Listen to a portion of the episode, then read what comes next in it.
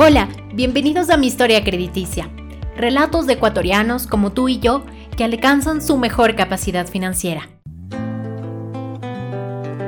En este primer capítulo hablaremos del microcrédito que obtuvo Mayra y las metas que ha cumplido gracias a su información crediticia. Mayra, ¿cómo estás? Gracias por estar aquí.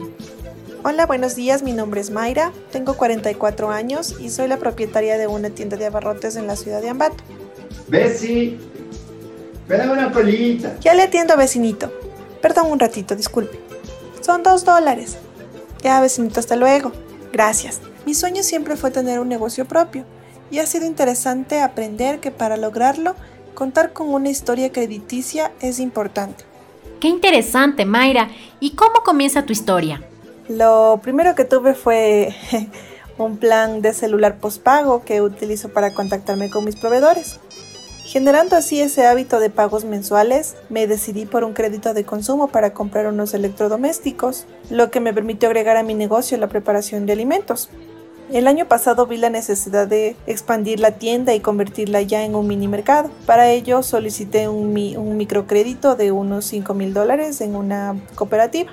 Con la ayuda de un presupuesto y mi reporte de crédito, voy controlando mis finanzas y mm, cumpliendo con mis pagos. Así alcancé mi sueño que es además de sustento de mi familia.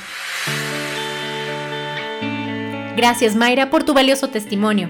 Así como ella, 319 mil mujeres en todo el país accedieron a un microcrédito entre enero del 2020 y enero del 2021 de ellas, en los últimos tres años, unas 100.000 iniciaron su vida crediticia en el sector de las telecomunicaciones y unas 30.000 obtuvieron un crédito de consumo antes de optar por un préstamo más grande.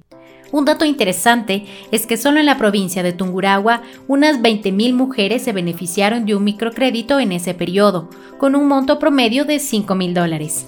De ellas, en los últimos tres años, 4.500 obtuvieron un servicio en el sector de las telecomunicaciones y unas 3.000 optaron por un crédito de consumo antes de obtener un préstamo para un emprendimiento.